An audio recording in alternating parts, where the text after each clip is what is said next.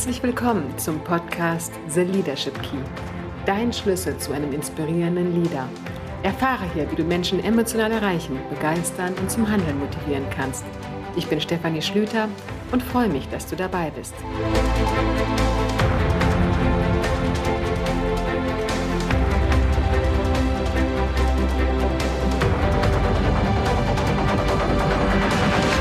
Bist der Durchschnitt der fünf Menschen, mit denen du die meiste Zeit verbringst.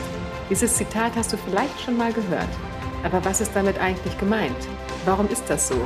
Und wie kannst du dieses Phänomen optimal für dich, deine Führung und dein Team einsetzen? Das erfährst du in dieser Podcast-Folge.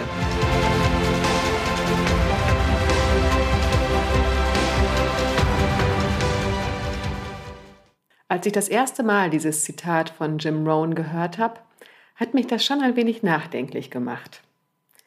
Ich soll der Durchschnitt der fünf Menschen sein, mit denen ich mich am meisten umgebe?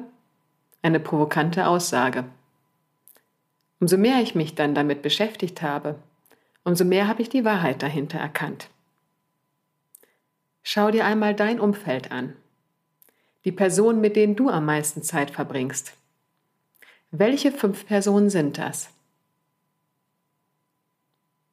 Welche Interessen haben diese Personen? Sind sie vielleicht besonders sportlich, gehen gerne joggen und ernähren sich bewusst? Wenn dem so ist, wird auch dir das Thema Gesundheit und Ernährung wichtig sein. Vielleicht sind sie auch kulturell interessiert, gehen gerne ins Theater, lesen gerne oder besuchen Kunstausstellungen. Auch dann wirst du wahrscheinlich ähnliche Interessen bei dir feststellen. Warum das so ist, ist ganz einfach. Menschen mögen Menschen, die ihnen ähnlich sind. Deswegen suchen wir uns ein Umfeld von Menschen mit ähnlichen Interessen, Meinungen und Werten. In diesem Umfeld fühlen wir uns wohl. Unser Selbstbild wird bestätigt und wir befinden uns sozusagen in der sozialen Komfortzone. Man sucht sich also ein Umfeld mit ähnlichen Interessen. Menschen mögen Menschen, die ihnen ähnlich sind. Soweit, so gut. Aber dieses Umfeld hat eine noch viel größere Auswirkung auf dich, als du vielleicht denkst. Schuld daran sind die Spiegelneuronen in unserem Gehirn. Spiegelneuronen sind Nervenzellen, die hinter deinen Augen im Gehirn sitzen. Wenn du eine Situation betrachtest, lösen diese Spiegelneuronen ähnliche Gefühls- und Aktivitätsmuster aus. Man spiegelt sozusagen die Situation, man imitiert das Verhalten. Das beste Beispiel dafür ist der Gähneffekt. Dein Gegenüber fängt an zu gähnen und plötzlich merkst du, wie du auch einen müden Schauer bekommst und mitgähnst. Unsere Spiegelneuronen sind dafür da, dass wir Verhaltensweisen unserer Mitmenschen imitieren und uns damit ähnlich verhalten und anpassen. Ein Phänomen, was uns in der Steinzeit das Überleben gesichert hat. Die Spiegelneuronen haben dafür gesorgt, dass wir uns einer Gruppe angepasst haben. Hätten wir uns der Gruppe nicht angepasst, wäre das ein sicheres Todesurteil gewesen. Die Spiegelneuronen haben somit unser Überleben gesichert. Heute ist so eine Anpassung nicht mehr notwendig, um zu überleben. Aber mit Sicherheit, um in einer Gruppe bestehen zu können. Denk mal an deine Schulzeit zurück, an die Klickenbildung. Auch da haben deine Spiegelneuronen ganze Arbeit geleistet. Du wirst dich ähnlich verhalten haben, um von der Clique akzeptiert zu werden. Im Berufsalltag ist es nicht anders. Die Person, die anders ist, wird schnell ausgegrenzt bis gemobbt. Die Spiegelneuronen sind also auch heute noch sehr wichtig. Sie sorgen dafür, dass wir Verhaltensweisen spiegeln und uns anderen Menschen anpassen. Schwierig wird es nur, wenn wir uns plötzlich anders verhalten wollen. Nehmen wir mal an, du feierst gerne am Wochenende und trinkst und rauchst gerne. Dein Umfeld wird ähnlich sein. Jetzt kann man sich natürlich auch die Frage stellen, was war zuerst? Henne oder Ei? Habe ich mir dieses Umfeld gesucht, weil ich gerne feiere, rauche und trinke? Oder feier, rauche und trinke ich gerne, weil ich in diesem Umfeld bin? Eigentlich egal, was zuerst da war. Es bedingt sich nämlich gegenseitig. Und Fakt ist, dass du es verdammt schwer haben wirst, mit dem Rauchen und Trinken aufzuhören, wenn du weiterhin in diesem Umfeld bist. Es braucht eine viel größere Kraftanstrengung als bei einem Umfeld, das nicht raucht und trinkt. Die soziale Komfortzone zu verlassen und ein anderes Verhalten zu zeigen, ist nicht nur verdammt schwer, sondern geht eventuell auch noch mit Abwertung und Missgunst der anderen einher. Die anderen möchten oftmals nicht, dass du dich veränderst, weil dadurch ihr Selbstbild nicht mehr bestätigt wird. Daher werden sie es dir unbewusst schwer machen. Nicht immer, aber oftmals. Selbst dein beruflicher Erfolg wird von deinem Umfeld mit beeinflusst. Wir übernehmen nämlich nicht nur Verhaltensweisen, sondern auch Sichtweisen und Denkmuster von anderen. Bist du in einem sicherheitsliebenden Umfeld, was das Beamtentum hochhält, wirst du auf viel Unverständnis stoßen, wenn du dich selbstständig machen willst. Du wirst eher ein herkömmliches Arbeitsleben mit einem 9-to-5-Job hochhalten, wenn dein Umfeld dies ebenfalls lebt. Interessant ist, dass sogar das Einkommensniveau in der Regel in einer Gruppe ähnlich ist. Dein beruflicher Erfolg hängt also auch von deinem Umfeld ab. Und ich gehe jetzt noch einen Schritt weiter. Dein Umfeld prägt nicht nur deine Verhaltensweisen, deine Sichtweisen, sondern auch deine emotionale Lage. Und das ist, wie ich finde, ein ganz, ganz wichtiger Punkt. Du übernimmst die Stimmung von anderen Menschen. Stell dir mal vor, du hast einen Bekannten, der jedes Mal, wenn ihr euch trefft, mit einer negativen und jammernden Grundhaltung nur über Probleme redet. Im Sommer ist das Wetter zu heiß, im Winter ist es zu kalt und dafür, dass sein Leben nicht so verläuft, wie er es gerne hätte, sind immer die anderen schuld. Vorneweg natürlich die Politik. Stell dir einmal vor, du würdest mit so einer Person viel Zeit verbringen. Was würde passieren? Wären die Gespräche eine Bereicherung für dich und würdest du mit einem beschwingten Gefühl nach Hause gehen? Nein. Jedes Gespräch würde dich runterziehen. Du würdest bedrückt aus dem Gespräch rausgehen und deine Stimmung ist schlechter als vorher. Nach einiger Zeit wird deine Kommunikation ebenfalls jammernder werden. Und nach und nach wird deine Lebenseinstellung immer negativer. Andere Menschen färben auf dich ab. Deine Emotionen, Sichtweisen und Verhaltensweisen werden also von deinem Umfeld mit beeinflusst. Provokant könnte ich jetzt auch sagen, zeige mir dein Umfeld und ich sage dir, wer du bist. Aber wie kannst du dieses Phänomen und deine Spiegelneuronen jetzt optimal für dich nutzen? Dafür habe ich dir fünf Schritte mitgebracht. Der erste Schritt. Schreibe die fünf Personen auf, mit denen du am meisten Zeit verbringst. Liste also erstmal alle Personen auf. Und wenn du jetzt feststellst, es sind nicht fünf, es sind sieben Personen, dann ist das auch in Ordnung. Überlege dir einfach, mit welchen Menschen du viel Zeit verbringst. Der zweite Schritt ist, frage dich, welche Grundstimmung haben diese Menschen? Notiere dir für jede Person ihre Grundstimmung, die sie hat und ausstrahlt. Ist sie optimistisch, lebensfroh, gelangweilt, meckernd, unzufrieden oder pessimistisch? Wie ist die Grundstimmung der Menschen um dich herum? Bei dem dritten Schritt reflektierst du für dich selber. Welche Gefühle hast du bei diesen Menschen? Welche Menschen und welche Begegnungen lösen positive Gefühle in dir aus? Fühlst du dich gesehen und wertgeschätzt? Gehst du nach euren Treffen und Gesprächen mit einem guten, zufriedenen Gefühl nach Hause? Oder eher mit einem bedrückenden Gefühl? Hat dich das Treffen eher runtergezogen?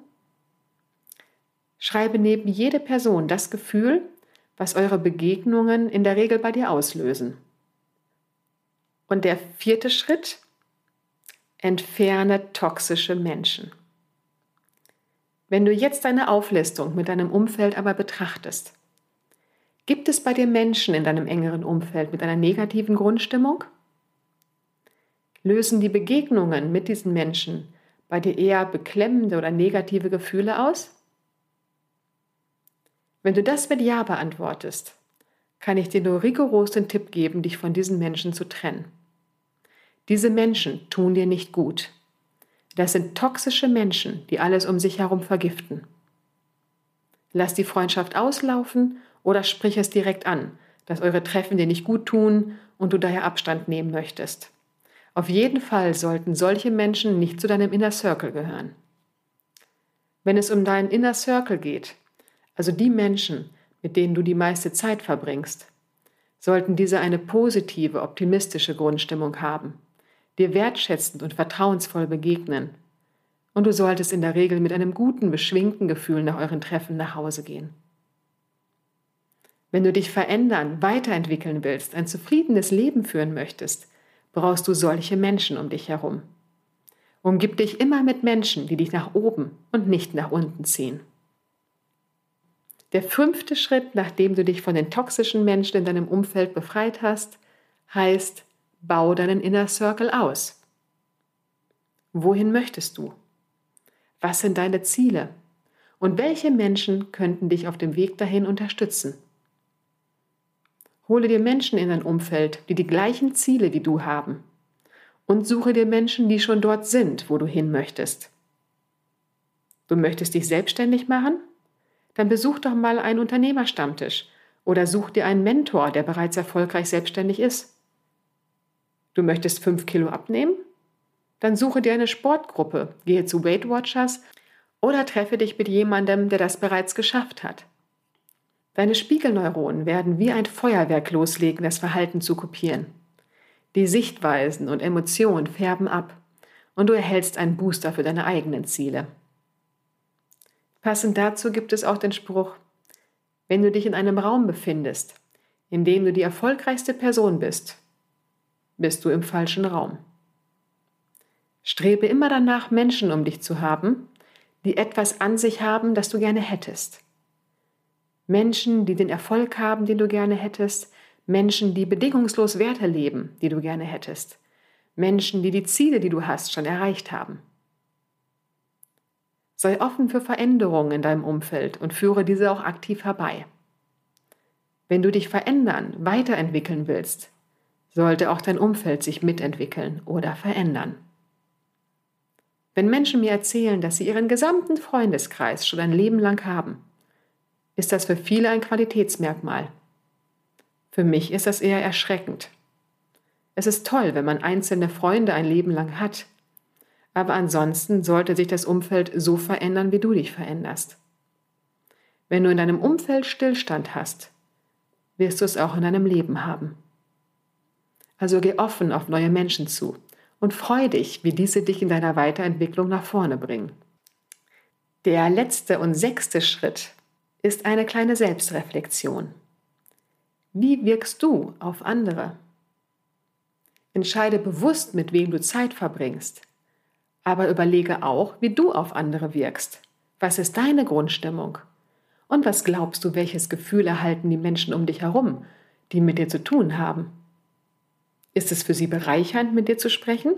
Gehen sie beschwingt danach nach Hause? Wenn nicht, solltest du hier dringend was ändern. Wenn du dich an diese sechs Schritte hältst, hast du einen Inner Circle um dich herum, bei dem du mit Sicherheit gerne der Querschnitt dieser Person bist. Aber was heißt das jetzt konkret auf Führung bezogen? Bezogen auf Führung heißt das, suche dir eine Führungskraft, die für dich ein Vorbild ist. Und dann gehe in den Austausch mit ihr. Sprich mit dieser Führungskraft über ihre Ansichten zum Thema Führung oder über ihren Umgang mit schwierigen Führungssituationen. Und wirklich befeuern wirst du deine Spiegelneuronen mit einem Job-Shadowing. Begleite diese Führungskraft ein bis zwei Tage in ihrem Führungsalltag als stiller Beobachter. Schau dir an, wie sie Teammeetings führt, sich zeitlich strukturiert oder Gespräche hält. Deine Spiegelneuronen werden alles aufsaugen und dich wieder einen Schritt weiterbringen in deiner Führungspersönlichkeit. Genauso wichtig ist es aber auch, die Spiegelneuronen bei deiner Teamzusammensetzung zu berücksichtigen. Hast du einen Intriganten im Team, der mit seinen Intrigen immer wieder durchkommt? Oder einen unzufriedenen Mitarbeiter, der alles Neue blockiert und nur am Meckern ist? Bei solchen Mitarbeitern musst du aktiv werden, bevor das Verhalten auf das restliche Team abfärbt. Hast du jemanden in deinem Team, der Intrigen spinnt, würde ich diesen direkt entlassen. Da bin ich rigoros. Mit Intrigen darf kein Mitarbeiter durchkommen, weil sie stärker das Umfeld verpesten als alles andere. Hast du einen Mitarbeiter, der unzufrieden und immer wieder am Meckern ist, gibt es zwei Varianten.